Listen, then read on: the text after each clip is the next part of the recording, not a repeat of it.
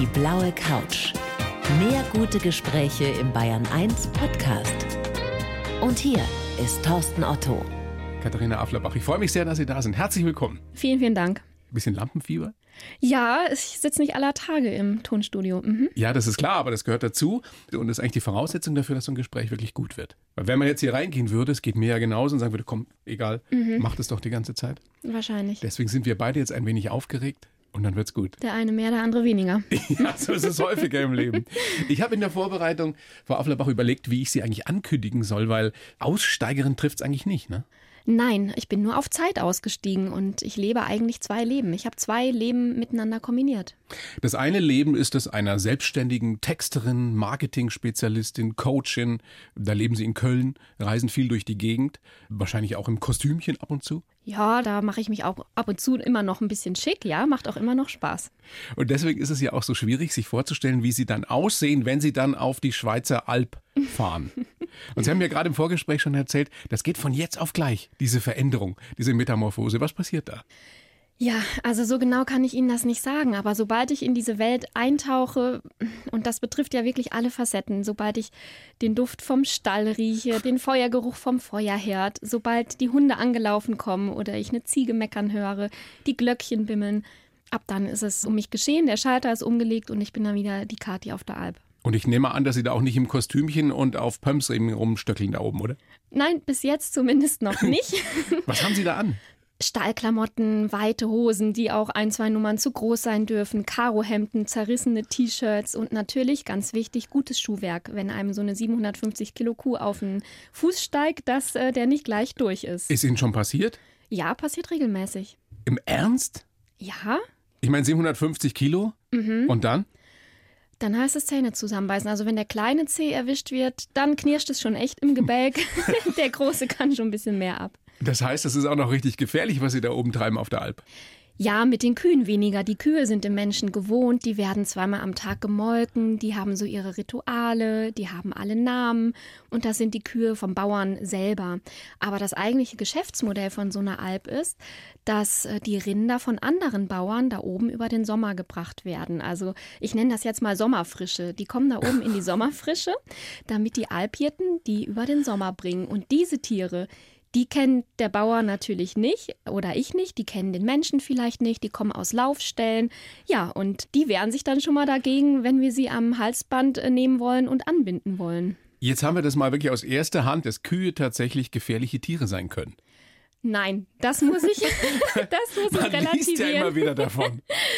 ja, aber ich glaube, das, was Sie meinen, da sind häufig Hunde im Spiel oder Wanderer, die nicht wissen, wie sie sich äh, zu verhalten haben. Oder Mountainbiker, die okay. meinen, durch so eine Herde durchpreschen zu müssen. Also da sind Sie jeden Sommer, den ganzen Sommer oben? Ich habe es drei Sommer lang die komplette Saison gemacht, ja. Und jetzt immer wieder mal? So jetzt immer wieder mal, genau, wenn es mich juckt. Wo ist denn das genau? Ja, unsere Alp liegt auf der Sprachgrenze, also auf dem Röstigraben sozusagen. genau auf der Grenze da, wo die deutschsprachige Schweiz in die französischsprachige Schweiz Also südlich übergeht. von Bern? Südlich von Bern und das ist das sogenannte Voralpenland. Das ist auch keine richtig einsame Alp. Das heißt, da kann man auch wirklich hochfahren. Wer sich das mal angucken möchte, ich weiß nicht, Sie können gerne Werbung machen dafür, falls Sie Lust haben. Ja, man kann theoretisch hochfahren. Das ist die Alp Salzmatt, wo ich drei Sommer lang gearbeitet habe. Aber die Straße ist mit einem Fahrverbot belegt. Also man kann es einfach mal drauf ankommen lassen. Jetzt stelle ich mir vor, wenn man da das erste Mal hochkommt, dann ist das vielleicht romantisch, zumindest stellt man sich so vor. Sie haben gerade schon geschildert, das ist harte Arbeit mit den Tieren. Sie mähen da, sie misten da aus, also alles, was so dazugehört. Wie war denn das ganz am Anfang? Ich meine, das ist äh, die Grenze, die Sprachgrenze. Haben Sie dieses Schweizerdeutsch da überhaupt verstanden am Anfang? Nee, also ich habe wirklich 0,0 verstanden. Ich hatte aber das große Glück, dass meine Gastfamilie auch Hochdeutsch sprechen konnte. Also Okay. das kann da längst nicht jeder. Aber meine Gastfamilie und äh, zumindest die Arbeitsaufträge habe ich in Hochdeutsch erhalten. Dann war natürlich immer auch die Frage, ob das, was sie mir versucht haben zu übermitteln, ob ich das auch wirklich verstanden habe, weil ich hatte ja von der Landwirtschaft, von Tuten und Blasen keine Ahnung, denn ich kam ja gar Sie nicht aus der wussten nichts? Landwirtschaft. Nein, also ich, äh, ich kannte ja auch die ganzen Begrifflichkeiten nicht. Und dann kommen zum Beispiel noch so Sachen dazu, wie das zum Beispiel Putzen und Fegen in der Schweiz genau umgekehrte Bedeutung haben. Also einmal hat der Bauer mir aufgetragen, die Küche zu fegen, habe ich gemacht und am Ende war er stinksauer, weil er dachte, ich soll sie putzen. Also da geht es schon wirklich schwierig und da geht es ans Eingemachte. Was heißt denn zum Beispiel, geh mal die Schweine füttern? Ja, Kati Gang Schwiefuttere.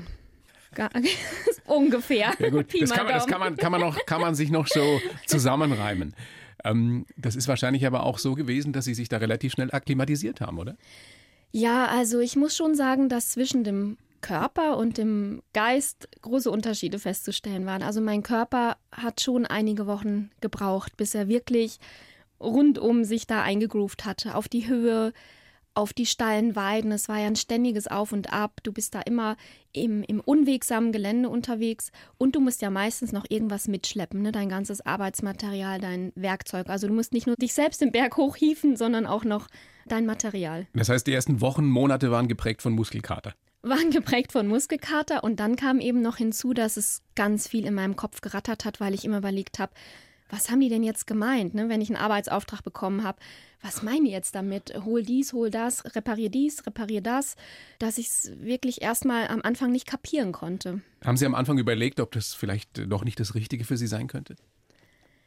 Nee, daran habe ich nie gezweifelt. Ich wollte unbedingt in diese Bergeinsamkeit und ich wollte auch diese Herausforderung. Also nach diesem ganzen Desaster aus meinem Leben davor, mit dieser typischen Karriere, die ich da hinter mir hatte, wollte ich mir auch so ein Stück weit beweisen, ich schaffe das jetzt, komme, was da wolle. Sie waren Marketingdirektorin bei einer großen Hotelkette mhm.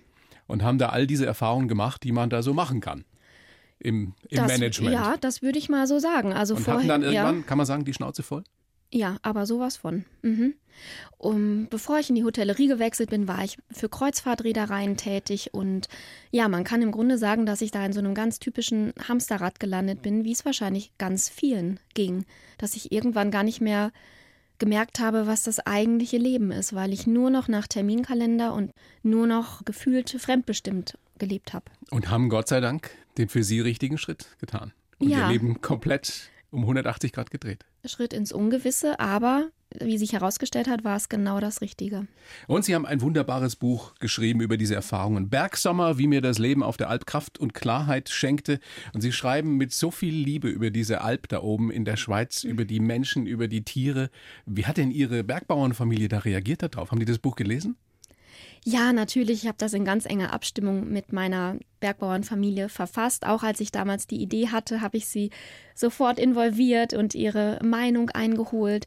Und ich bin ganz, ganz dankbar, dass sie dieses Abenteuer auch mit mir mittragen. Sind die aufgeregt? Also freuen die sich darüber? Das ist ja für die wahrscheinlich auch was Besonderes, dass sie so viel mediale Aufmerksamkeit kriegen. Ja, also ich glaube, wir betrachten das alle zusammen als großes Abenteuer, was man irgendwie einmal im Leben macht. Und wir haben neulich, als vor wenigen Wochen das Buch rausgekommen ist, auch in der Schweiz auf der Alp ein Fest gefeiert und haben drei Lesungen im Rinderstall abgehalten. Also das war wirklich ein großes Abenteuer. Wie sind denn die Reaktionen von Menschen, die das Buch gelesen haben? Da bekomme ich ganz rührende Rückmeldungen. Die Leser beschreiben mir, dass sie richtig auf meinen Spuren wandeln konnten und dass sie die Kontraste so hautnah spüren konnten von dem körperlichen, was ich da oben gespürt habe, auch die Weite, die Weitsichten im echten und im metaphorischen Sinne und auch die ganzen Gedanken, die mir da oben durch den Kopf gegangen sind. Also meine Leser schildern mir, dass sie diese Häutung und dieses mich neu erfinden und mich wiederfinden, dass sie das wirklich sehr, sehr gut nachempfinden können. Wie oft hören Sie, Frau Afflerbach, das würde ich ja auch so gerne Ja. mal ausprobieren, aber ich kann halt nicht, ich traue mich nicht, ich Ja. habe die Kinder und den Mann und was weiß ich was. Ja, ich glaube, in jedem schlummert in irgendeiner Form so ein Traum. Und ich habe eben die Konstellation, dass ich frei bin, sowas zu tun. Also mir ist natürlich klar, wenn jemand Kind und Kegel und Hund und Haus hat, kann er nicht mal eben sein Leben für vier Monate auf Eis legen. Aber würden Sie jedem das empfehlen, das zumindest mal auszuprobieren, wenn er denn könnte?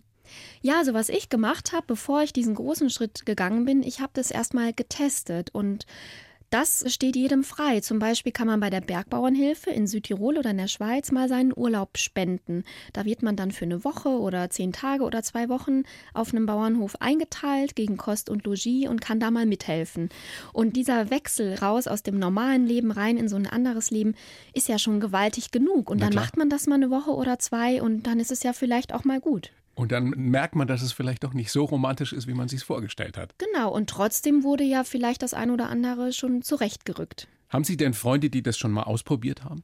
Und die dann sich gedacht haben, naja, es ist zwar ganz interessant, aber doch nicht mein Leben? Nein, aber als ich damals auch meinen Urlaub gespendet habe bei der Bergbauernhilfe, ist eine Freundin von mir mitgekommen und wir haben dieses Abenteuer zusammen erlebt. Okay. Und insofern kann sie am intensivsten nachempfinden, wie es mir dann ging, als ich dann wirklich auf die richtige Alp gegangen bin. Wie hat sie es denn empfunden? Ich glaube, wir haben da beide genau das Gleiche gefühlt, dass das einfach unter die Haut ging, dass dieses körperliche Arbeiten und das Leben mit der Natur und mit den Tieren, das holt einen sowas von runter auf allen Ebenen und das hat sie, glaube ich, genau gleich empfunden.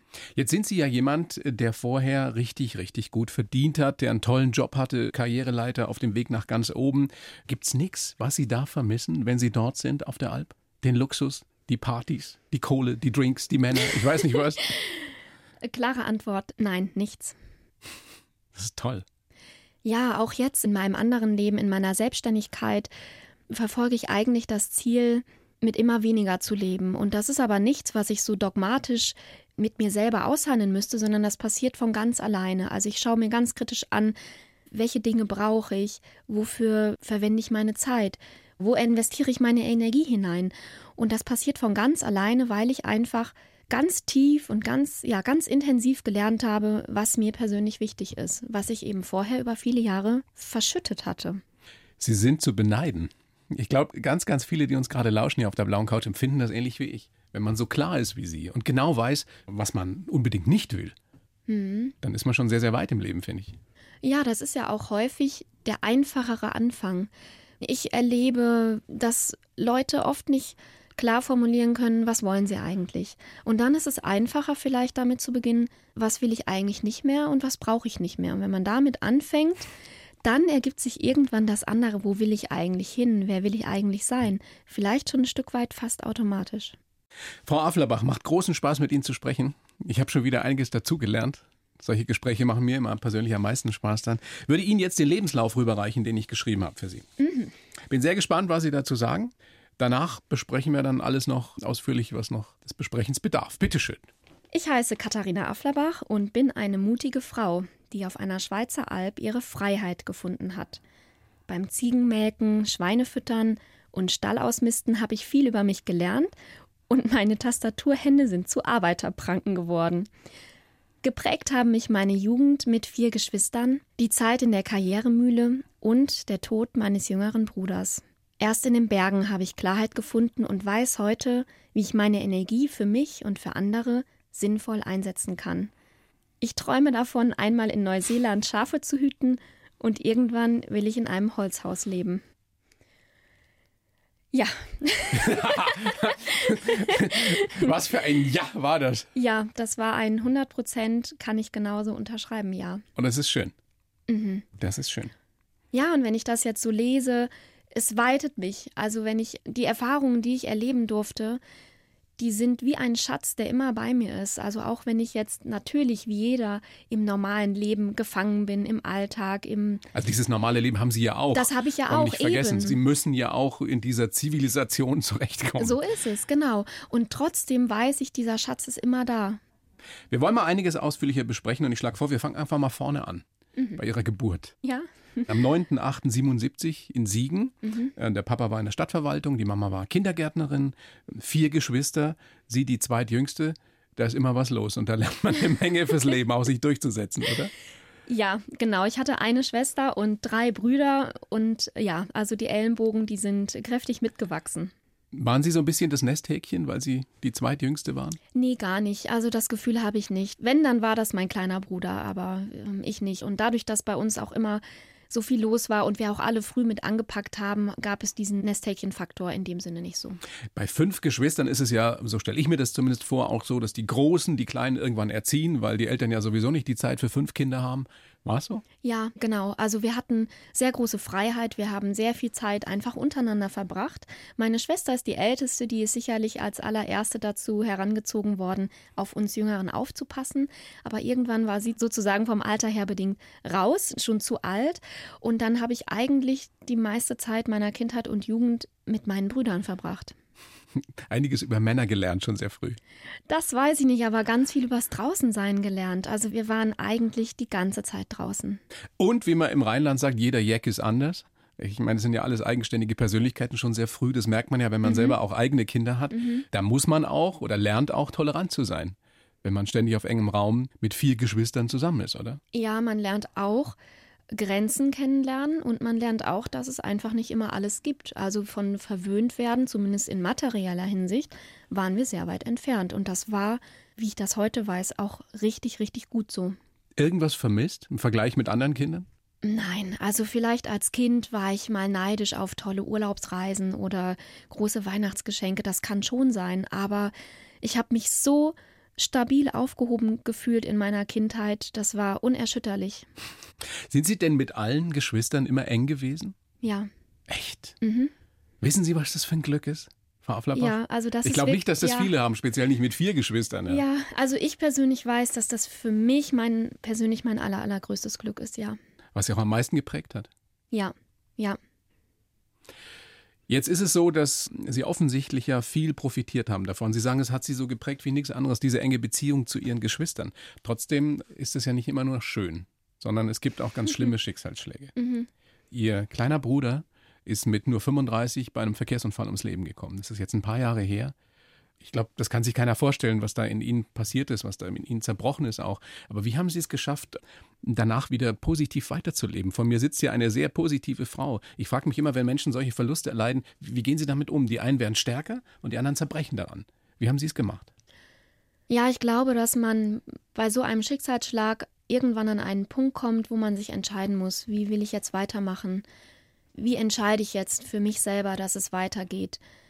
Bleibe ich in einer Opferhaltung oder versuche ich es, meine Kraft zu bündeln und den Spieß umzudrehen und auch im Sinne des Verstorbenen wieder neuen Mut zu fassen? Sie glauben, das ist eine konsequente Entscheidung, die jeder treffen kann für sich? Ja, also ich erlebe das an mir selber zumindest, dass ich jeden Tag aufs Neue mich dafür entscheiden kann, wie gehe ich durch den heutigen Tag. Und natürlich sahen die Tage und Wochen und Monate unmittelbar nach dem Unfall ganz, ganz anders aus. Und da gibt es auch Tage, wo man diese Entscheidung nicht treffen kann, wo man einfach nur mit der Bettdecke über dem Kopf sich in eine Höhle verkriechen möchte. Aber da spielt der Faktor Zeit dann positiv rein. Wenn ein bisschen Zeit ins Land gezogen ist, dann glaube ich, kommt jeder irgendwann an den Punkt, wo er diese Entscheidung treffen kann. Wie sehr hat denn dieser Schicksalsschlag Sie persönlich verändert? Ihre Sicht aufs Leben? Oder vielleicht auch auf den Tod? Dadurch, dass der Unfall meines Bruders so dicht gekoppelt ist an meine Alperfahrungen, kann ich es nicht so ganz isoliert betrachten. Sie sind direkt danach wieder auf die Alp gegangen. Ne? Genau, der Unfall ereignete sich drei Wochen bevor die Alpsaison wieder losging. Und natürlich hat mir dann dieser Sommer in den Bergen unheimlich viel geholfen auf meinem weiteren Weg, in der Natur zu sein, mich körperlich auslaugen und auspowern zu können, einen Platz zu haben, wo ich gebraucht werde, einen festen Rahmen zu haben, der mir einen Grund gibt, morgens aufzustehen und um halb sechs im Stall zu erscheinen. Insofern kann ich das nicht so ganz äh, separiert betrachten. Sie haben ja ganz lange überlegt, nach dem Tod Ihres Bruders, ob Sie das machen sollen, ob Sie auf die Alp gehen sollen oder nicht. Warum haben Sie es letztendlich getan? Sie wussten ja nicht, dass Ihnen das so gut tun würde. Doch. Doch? Doch, das habe ich geahnt. Das habe ich geahnt, weil ich ja schon die Erfahrung habe machen dürfen, welcher Kraftort und welche Energiespender die Berge für mich sind, die Tiere und vor allen Dingen auch meine herzliche Gastfamilie. Darf ich Sie fragen, ob Ihre ganze Familie das so gut verkraftet hat wie Sie? Das ist ganz schwer zu beantworten und auch schwer zu vergleichen. Jeder Weg in der Trauer, so weiß ich das heute, ist ganz individuell und der ist ja auch zyklisch. Das ist, das ist kein linearer Prozess, wie ich heute weiß. Und man bewegt sich in, ja, in, in Berg- und Talfahrten. Mal fallen die Amplituden größer, mal fallen sie kleiner aus. Aber ich glaube, dass es uns alle äh, verändert hat. Und auch, so kann ich es formulieren, auch zum Positiven, weil wir als Familie vielleicht jetzt nochmal ganz anders zusammenstehen und weil wir, wie es mir auch andere Betroffene bestätigen, weil wir der Zeit einen ganz anderen Wert beimessen. Sind Sie eine mutige Frau? Ja, Das überrascht mich jetzt, dass Sie das so, so klar sagen. Ich meine, ich habe es Ihnen ja reingeschrieben ich in den Lebenslauf. sagen, wir haben es hier eben schwarz auf weiß vorgelesen. ja, ja. Aber ich hätte jetzt vermutet, dass Sie sagen, ach, weiß ich nicht. Und Nee, Ja? das weiß ich heute. Das weiß ich heute. Also mein Leben sozusagen hinzuschmeißen und damit ja auch die, ja, die finanzielle, die wirtschaftliche Sicherheit habe ich als mutig empfunden. Ja. Und das habe ich auch gespiegelt bekommen von anderen. Das war die mutigste Entscheidung Ihres Lebens. Ich meine, damals als Marketingdirektorin bei einer großen Hotelgruppe zu sagen, ich kündige jetzt, weil mir das auf Deutsch mhm. auf den Sack geht mhm.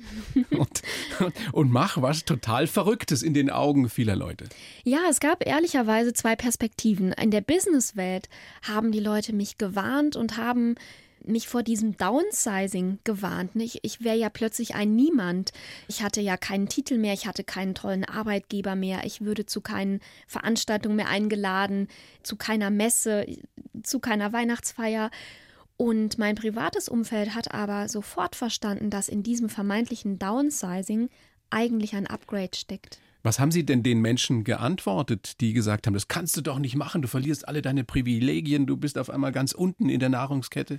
Ich habe mich damals ehrlich gesagt gar nicht mit denen auseinandergesetzt, weil ich diese Art von Gegenwind nicht wollte. Also ich wollte positive Bestärkung haben zu dem Zeitpunkt und diese Kleinmacher, Kleinredner, Negativredner, die wollte ich nicht hören und wollte ich nicht haben. Warum waren Sie sich so sicher, dass das funktioniert? dass das nicht nur eine Phase ist, in der Sie vielleicht da gerne mal im Sommer auf der Alp sind. Warum wussten Sie, das ist das Richtige für mich? Da finde ich meine Freiheit, da finde ich mich. Ich wusste schon vorher durch Urlaube in den Bergen vom Bergsteigen und Wandern, dass ich die Berge liebe und wie viel sie mir geben. Energie und Erdung und Freiheit und Klarheit. Was ich nicht wusste, ist, ob das danach mit meiner Selbstständigkeit klappen würde. Also da hatte ich auch wirklich Respekt. Aber bevor ich mein Leben geändert habe, habe ich eine Coaching-Ausbildung gemacht an der Uni Köln. Und eine dieser prägnantesten Coaching-Fragen, die immer wieder auftauchten, ist, was ist das Schlimmste, was passieren kann? Und für mich habe ich die so beantwortet, wenn es nicht klappt mit meiner Selbstständigkeit, dann nehme ich halt wieder eine Anstellung an. Also es konnte mir ja nicht wirklich was passieren. Ich bin kein Schreiner, der sich eine Werkstatt einrichten muss. Ich bin ein Kopfarbeiter, der einen Laptop und ein Handy braucht und das hatte ich sowieso. Also mir konnte ja nicht wirklich was passieren. Wie läuft's denn jetzt selbstständig? Oh, ich liebe es. Ich liebe die Abwechslung und die Freiheit. Es macht so großen Spaß. Und Sie texten ja nicht nur, sondern Sie entwickeln, kann man sagen, Philosophien, Konzepte für Hotels, ne? Genau. Also das Texten steht am Ende des Prozesses und ich steige eigentlich schon viel früher ein. Wie läuft sowas ab? Hm, meistens führe ich mit meinen Kunden Workshops durch, wo wir gemeinsam erarbeiten, wofür das Unternehmen eigentlich steht, was sie unterscheidet von anderen, was das Besondere ist, wenn ich dort Urlaub mache.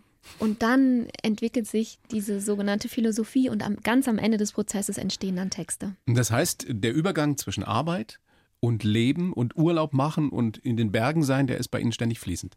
Zufälligerweise ja, weil einige meiner Kunden im schönen Österreich sind. Tja, wie das Leben so spielt. Ich würde gerne noch ein bisschen verstehen, es ist ja ein schleichender Prozess gewesen, dass Sie gewusst haben oder gemerkt haben, das ist es nicht für mich, dieser Karrierejob. Es ist doch so, wenn man studiert und dann gute Jobs bekommt, Sie haben angefangen, glaube ich, bei ähm, Kreuzfahrtunternehmen genau. und dann eben bei einer großen Hotelkette gewesen als Marketingdirektorin, dass man von überall gesagt kriegt, das ist gut, das ist toll. Mhm. Und dann empfindet man es auch so und mhm. man hat auch Spaß dran. Ja. Wann fing das an, dass Sie gemerkt haben, das ist es nicht? Gab es da ein Schlüsselerlebnis? Ja, es gab ein Schlüsselerlebnis vor dem Schlüsselerlebnis. Sie haben recht, also über ganz lange Strecken hinweg hilft einem eigentlich dieser tolle Zuspruch. Also da steckt ja auch eine wahnsinnige Energie drin. Und das, die Anerkennung, die man Ja, kriegt, das Ego wird genährt. Und als junger Mensch findet man es ja selber mega toll, Dienstreisen zu unternehmen und Verantwortung zu tragen, das Unternehmen zu repräsentieren. Und als ich aber irgendwann kapiert habe, dass ich hier eigentlich gar kein Leben mehr habe, also das war spätestens, nachdem ich mir ständig meinen Urlaub habe ausbezahlen lassen müssen, da habe ich ehrlicherweise gehofft, dass mir doch bitte, bitte mein Körper mal ein Zeichen schicken könnte. Und ich habe so ein bisschen danach gefleht, lieber Körper, kannst du denn nicht mir mal irgendein Zeichen äh, schicken? Kannst du nicht mal irgendwie krank werden? Weil ich es aus eigener Kraft. Das haben Sie sich gewünscht? Ja, so absurd das ist, weil ich es aus das eigener Kraft nicht äh, gebacken gekriegt habe. Ich hätte ja auch sagen können, super, ich habe es erkannt. Ab morgen gehe ich um fünf nach Hause, mache Feierabend und arbeite nicht mehr am Wochenende, aber ich habe es nicht geschafft. Und das war aber wenigstens sozusagen das Schlüsselerlebnis vor dem Schlüsselerlebnis, dass ich immerhin selber darauf gekommen bin, dass hier irgendwas aus dem Ruder läuft. Aber dieser Wunsch wurde nicht erfüllt. Also Der Ihr Körper Wunsch hat nicht gesagt, äh, erfüllt. jetzt leg mein, dich mal mein da nieder. junger Körper hat immer noch lustig weiter mitgemacht. Aber dann eines Tages ähm, hat er mir dann doch ein Zeichen geschickt und ich habe keine Luft mehr bekommen. Ich war auf einer Dienstreise, ich saß im Zug und ich sehe es noch wie heute vor mir, dass ich da eingeatmet habe, aber in meinen Lungen kam keine Luft an. Und ich bin da sozusagen fast erstickt. Im Nachhinein weiß ich, dass es Asthma war. Aber also es war keine Panikattacke oder nicht. so? Nein. Ja, und dann bin ich doch mal aufgewacht, bin zum Arzt gegangen, habe mich bei meinem Körper bedankt, dass er mir ein Zeichen geschickt hat. Ja, und damit einher ging dann so langsam, langsam der Prozess anfangen davon, dass ich zurückgeschraubt habe, Feierabende genommen habe, Wochenenden genossen habe, meine Freunde wieder getroffen habe, so Dinge, die man eigentlich im normalen Leben macht. Wenn man in dieser Mühle drin ist, in der ja sehr, sehr viele von uns sind. Mhm. Und wo man ja immer glaubt, man ist unverzichtbar. Ja, genau. Ohne dich geht's nicht. Richtig, aber das Spannende ist, dass ich immer gedacht habe, das würde mir von außen aufoktroyiert und mir würde jemand befehlen, ich wäre ja unersetzlich und ich müsste hier ständig so viel arbeiten, aber im Grunde habe ich mir das genau selber so zurechtgelegt. Also ich muss mir da wirklich an die eigene Nase fassen und das habe ich ganz lang nicht kapiert. Wie würden Sie in einem Satz die Veränderung beschreiben, die Sie durchgemacht haben? Also die Karrierefrau von vor zehn Jahren und die glückliche, zufriedene Teilzeit-Alpbäuerin von heute. Ich würde das unter ein Wort setzen und das ist für mich das Wort Freiheit. Die haben Sie gefunden. Ja.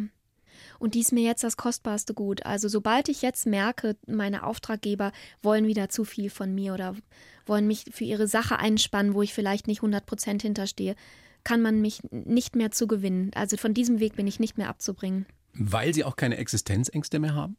Denken Sie nie, irgendwann äh, habe ich nichts mehr oder weiß ich nicht, kann ich mir die Wohnung nicht mehr leisten? Nein, das habe ich gar nicht. Also da habe ich wirklich heutzutage so ein Vertrauen, dass äh, selbst wenn sich eine Tür schließt, dann wird sich eine andere öffnen. Und sonst kann ich immer noch Bäuerin werden. Ich weiß ja jetzt, wie es geht. Haben Ihre Bergbauern da oben in der Schweiz schon mal gefragt, ob Sie als Nachfolgerin zur Verfügung stünden? Die haben selber schon drei Nachfolger Okay. in der Pipeline. ja, aber es ist ja alles nichts auszuschließen im Leben und ich lasse mich treiben. Ich möchte auch gar nicht so konkrete Pläne machen. Was ist mit diesem Plan oder mit diesem Traum, dass Sie irgendwann mal in Neuseeland Schafe hüten wollen? Ist das nur so schön dahingesagt? Das ist für mich ein Platzhalter. Ich könnte auch vielleicht mal auf eine Range in Amerika und äh, Pferde treiben. Das ist für mich einfach ein Platzhalter dafür, dass ich noch viele, viele weitere Abenteuer erleben möchte. Und das ist mir auch ganz wichtig.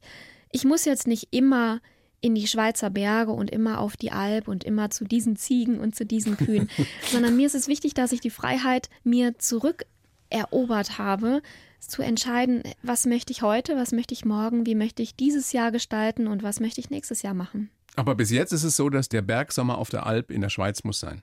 Der muss sein. Nächste Woche geht's wieder los. Ja? Haben Sie eine Lieblingsziege? Eine? Ich weiß nicht, kann man, kann man mehrere Lieblingsziegen haben? Ach, ja, man kann mehrere Lieblingsziegen haben. Ja, Echt? ja, ja, auf jeden Fall. Das Herz, das wächst mit der Anzahl der Ziegen. Ja? Und mit den Kühen ist es genauso? Ja. Obwohl die so eins. gefährlich sind. Na, das verwechseln sie wieder mit den Rindern. Ach so, also Kühe, Rinder muss man unterscheiden. Muss man unterscheiden. ja, genau. Die Kühe sind, also die Kühe sind nicht gefährlich, halten wir fest. Auf keinen Fall. Die treten nicht auf kleine Nein. Zehen und Ja, große ja, Zehen. treten sie schon, aber bei denen ist es wenigstens keine Absicht. Ach, die machen das absichtlich, die Rinder. Die Rinder, die treten schon mal, wenn sie Angst haben. Die sehen auch viel schlechter. Die haben einfach andere Augen als wir Menschen. Wenn sie dann in so einen dunklen Stall kommen, brauchen die Augen ewig, sich ans Licht zu gewöhnen. Ich guck mal kurz in die Regie. Manuela, meine großartige Redakteurin, wusstest du das? Jens, wusstest du, dass Rinder schlechter sehen als Kühe? Nein, nein, als Menschen. Als Menschen. Und, und die Kühe sehen auch schlecht, oder? ja, Also Rinder sehen schlechter als Menschen. ja, genau. Deswegen treten die auf Füße, aber auch Ja, mal deswegen, deswegen haben die auch einfach Angst. Oder ja, die riechen natürlich auch viel intensiver. Ne? Wenn ich jetzt ein Rind von seiner Herde separiere und treibe das alleine in den Stall, dann hat das ja zuallererst mal Angst. Ne? Wo sind meine Freunde? Wo ist meine Familie? Hier riecht alles anders. Hier ist nur so ein doofer Mensch. Was will der von mir? Da würde ich auch um mich treten. Das wussten sie aber vorher auch nicht, oder? Natürlich nicht. Das lernt man auf der Alp Ja, oder auch auf der Alm oder wo auch immer, genau. wenn man mit Tieren zu tun hat. Mhm. Und irgendwann mal, wenn sie ganz alt sind, dann leben sie in einem Holzhaus. Wo? Entweder im Wald oder oberhalb der Baumgrenze. Alleine? Nö, Nö. nö. Sind Sie ein Mensch, der gut mit sich selber kann? Ja, das kann ich. Das muss man auch können, oder? Wenn man da oben ist. Ja, man ist schon auch viel unterwegs, äh, alleine unterwegs in den Bergen für irgendwelche Aufgaben, Tiere zählen, einen Zaun reparieren oder einfach abends in der Hütte, ne, wenn das Leben so langsam zur Ruhe kommt, äh, die Sonne untergeht und es stockdunkel ist. Da muss man schon mit sich alleine auch zurechtkommen, ja. Sonst lernt man spätestens da oben. Und das tun Sie. Mhm. Frau Afflerbach, großes Vergnügen, dass Sie da sind. Ähm, weise gerne nochmal auf Ihr tolles Buch in Bergsommer, wie mir das Leben auf der Alp Kraft und Klarheit schenkte. Und das Schöne daran ist, finde ich, dass es Lust macht, darauf das mal auszuprobieren. Jeder auf seine Weise und vielleicht auch mal nur, Sie haben es angesprochen, man kann das ja auch mal eine Woche machen oder so. Aber ich glaube, dass man da eine Menge lernen kann über sich selbst. Mhm. Und darum geht es ja im Leben, zumindest zum großen Teil. Mhm. Dass man was lernt und sich entwickelt. Vielen herzlichen Dank für das Gespräch. Dankeschön. Alles Gute und wann geht's wieder auf die Alp? Nächste Woche sind die Koffer gepackt, da geht's wieder auf die Alp. Wie lange? Für eine Woche und dann ist auch schon fast die Saison zu Ende. Ende September ist der sogenannte Alpabtrieb, dann kommen alle Tiere wieder ins Tal. Da sind Sie auch dabei? Dann viel Spaß. Dankeschön. Danke. Merci. Merci, danke. Merci. Für, danke fürs Gespräch. Die blaue Couch, der Bayern 1 Talk als Podcast. Natürlich auch im Radio. Montag bis Donnerstag ab 19 Uhr.